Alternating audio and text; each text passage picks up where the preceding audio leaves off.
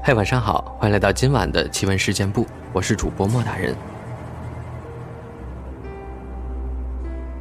大学城的怪事儿还有很多，这个呢也是我亲身经历的比较诡异的事儿。当时我们宿舍离教学区有三公里，是的，真的是三公里。去上课呢有三种选择，第一是坐当地人承包的往外穿梭的小巴，五毛钱一趟，我记得，因为我很少坐。第二种呢就是自己买辆自行车，我喜欢骑车。第三种就是步行了。我尝试过步行，要半小时，没办法，我走得太慢了。骑车的话需要十五分钟。有一天下午下课，我骑自行车，和将要坐小巴回宿舍的舍友在小巴车下聊天小巴车由于是当地人承包的，没有固定的出发时间，一般都是等人满了就发车。宿舍四个人，只有我一个人是骑车的。我们约好了回宿舍后先洗澡。然后打牌。我看着司机抽完烟起身，要开车了。我跟室友们拜拜，然后骑着车先走一步。无论骑车还是小巴，路途都是一样的。其实也有小路，但因为这儿还是一期工程，很多设施都不完善，有些小路坑坑洼洼的，并没有大路好走。我就按照平时的速度，平时的路程走。一路上路过一个足球场、银行和医院，一样的风景，只是没有见到一个人。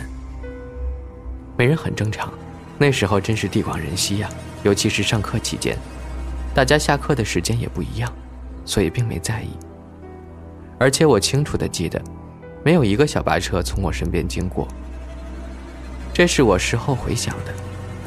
总之这一路上，除了我是喘气儿的和移动的。再没有其他了。回到宿舍，舍友们都瘫在床上，各干各的事儿。我说：“啊，你们都洗完了，这么快？”他们都哀怨的看着我，跟我说：“嘿，你去哪儿玩了呀？”我说：“哪儿也没去啊，怎么了？”他们说：“你自己看看，都几点了？”我看了看桌上的表，已经距离我放学时间过了两个多小时。我一下子懵了，第一反应就是。这一定是恶作剧。我说不是吧，玩这么低级的恶作剧，我就按照原路回来的，哪儿也没去啊。这时候我室友也感觉出不对了，纷纷起来说：“不可能吧？”我发现他们一点也没有开玩笑的意思。如果是真的玩笑，那我的室友都可以去当演员了。我还是不信，就跑到顶层另外的同学寝室去证实。结果时间就是过去了两个小时。在我的感觉里，只走了十五分钟的路，事实上已经过了两个钟头了。我平白失去的两个小时，只是这两个小时我到底去哪儿了呢？至今这种事情也再没发生过。也许是特定区域、特定磁场才会发生吗？这些我都无从知晓。但那错过的两个小时，的的确确是真的错过了。还有一个我小时候的事儿。小时候我在姥姥家长大的，那时候我们没有什么玩具，最喜欢的就是谁家盖房子或者哪里有施工的，会有很大的一堆沙子，我们就在沙堆里可以挖洞、挖胶泥、扣饽饽这样的玩意儿。我有记忆的时间比较早，应该是我四岁的时候吧，因为那时候大人见到小孩，第一句问的就是。你叫什么名字呀？几岁呀？这样的问题，问到几岁时，我会说四。姥姥家院子里有个邻居家翻修房子，卸在院子里一大堆沙子，那时候成了我好长一段时间的玩具。拿几个小碗，玩过家家。我记不清是从什么时候开始，都会有一个和我差不多大的小姑娘陪着我玩，我印象还挺深的。她总是不知不觉就来了，然后再不知不觉的走。当时也没有去特意的问过姓名和来历，小孩子嘛也不懂这些，只是有个可以一起玩的伙伴，大家就一起玩开了。我们一起玩沙子、搭房子、过家家，有时候我当妈妈，有时候他当妈妈，这都是自然而然的事儿。我们有时候会玩半天有时候会玩一整天。我中午被姥姥叫回家吃中饭，然后睡午觉，睡醒了再去扎堆。他有时候在，有时候就不在。这些都不甚在意，因为小孩子一个人也能玩，两个人就更好玩了。现在回想这个女孩的脸，我已经没有印象，只记得有黑黑的头发，三七头，穿着红色的碎花棉袄，和一般的女孩穿的差不多。只是我好像从来没见过她穿别的衣服。这个女孩从什么时候开始不再出现，我也没有明确记忆了，只是在后来的后来。我和妈妈聊天，偶然想起这个女孩，和妈妈提起了，问妈妈认不认识她，是谁家的小孩呢？妈妈当时说：“哪有小孩子呀，从来没见过这个小女孩呀，你是不是想象出来的？”我只记得你有一阵子特别喜欢自言自语，我看你自己跟自己玩的还挺开心的。妈妈虽然提醒我，可能这是我的幻想，但我坚信。那肯定不是，我对我自己的记忆非常有信心。那个女孩一定在我的生命中出现过，为什么只有我能看得见，妈妈看不到，就不得而知了。也许她并不是谁都可以看到的吧，但是她始终没有害过我，并陪我度过了一段时光。谢谢你，曾存在过。这件事写出来会比较痛苦。因为这是我这辈子做的最错误的一件事。关于对佛祖的不敬而受到的惩罚，写出来大家引以为戒吧。这世上有些东西，你可以不信，但不能不敬畏。那是二零零六年的事儿了，我已经参加工作，单位组织去青海游玩。当时正值七八月份，天气正好，我们坐着火车先去西宁，逐渐接近高原。由于我们这一批新进单位的年轻人很多，大家在车厢里玩杀人游戏，不知不觉的，二十多个小时，很轻松的就度过了。其实经历过后面的那件事后，我对这次青海之行的记忆已经是片段化的了，很多记忆都模模糊糊。从西宁我们要去青海湖，路上有大片大片黄色的油菜花，非常的美。去过青海的朋友一定知道，在西宁前往青海湖的路上会经过日月山。相传文成公主入藏的时候在日月山休息过。日月山旁有座庙，不记得那是什么庙了，只是当时导游带我们进去的时候，说恰巧有个活佛要去西藏朝圣，路过此地，可以给大家祈福，大家可自愿去接受大师给大家随身带的玉器等开光。当时我也去了。后来庙里有僧人说，活佛呀不太会说普通话，他座下有几个徒弟可以。如果有人想看看运势等，可以去排队。我也去了。给我看运的是个戴眼镜的出家人，头发只是普通的圆寸，并没有剃成光头。他问了我一些问题，看了我的手相，和我说了一些话。其实有些话现在已经应验了。还有一些我的年岁还没到，还没有发生呢，只是我当时并不知道这样灵验。那个僧人跟我说，我可以捐些钱烧高香，消除一些自身的业障。至于捐多少，凭自己意愿。他会说一个数，我是二百元即可，可捐也可不捐。当时我们同事有去烧高香的，也有没烧的，有捐很多的。也有像我这样一二百的。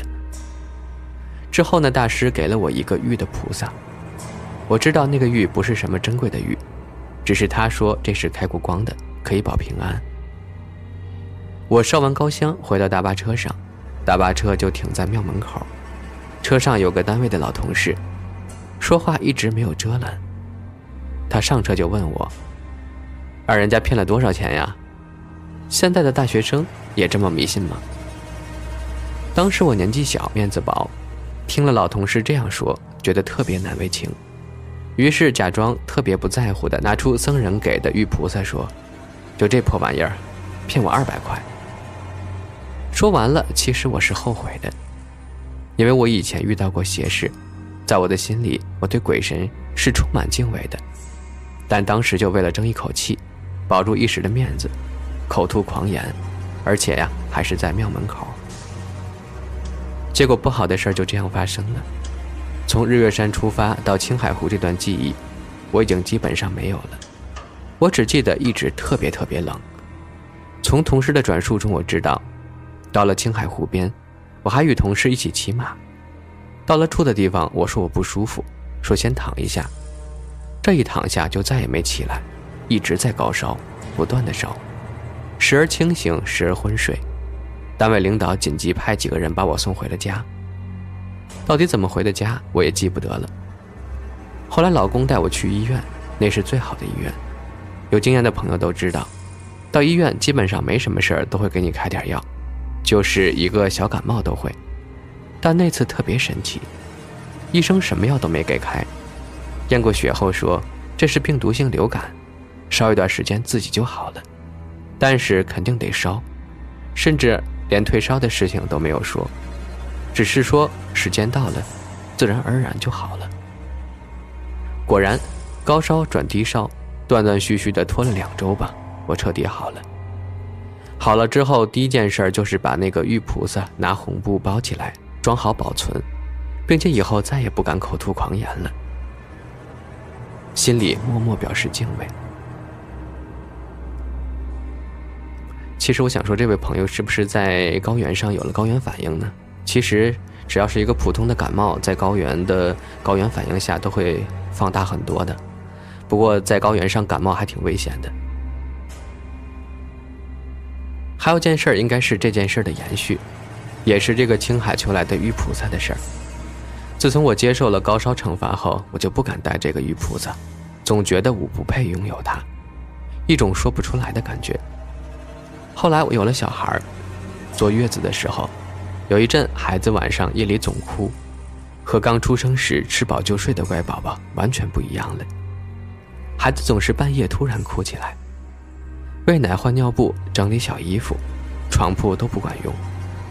我抱着他的时候，发现他总盯着房顶的一处看。我转身后，他会自然把头转向那个方向，继续盯着，然后哭。我知道刚出生的小孩其实没有什么视力的，也看不清东西，但连续几个晚上，并且诡异地盯着一个地方看，我心里就毛毛的了。后来我想起了青海求的玉菩萨，我觉得我不能够佩戴，但是可以保护我的孩子呀，毕竟菩萨是慈悲的，不是吗？我把玉菩萨从红布袋里拿出来，放到孩子枕头下面，确实他安静了不少。感恩呀。等孩子再大一些，我就一直让孩子带着他。再后来，我现在想想，这个菩萨救了我孩子一命。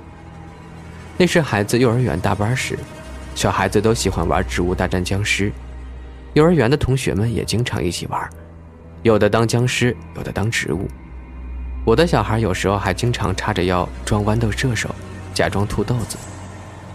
有一次，孩子在奶奶家和奶奶玩围棋子儿，我在厨房做饭。突然听到孩子急促的咳嗽，我走到屋里看，小脸憋得通红。奶奶说：“孩子要把棋子儿给吞了。”我当时吓死了，赶紧把孩子倒过来，使劲的拍，终于棋子儿吐了出来，孩子可以正常呼吸了。真的是好险，好后怕呀！后来问孩子为什么要吃棋子儿，他说只是想把棋子儿从嘴里吐出来，给奶奶表演个能吐出豆子的豌豆射手。我估计他吸口气想吐的时候，把棋子儿先吸到喉咙里了。有宝宝的朋友一定要注意自己的孩子呀，不要吸入这种小东西。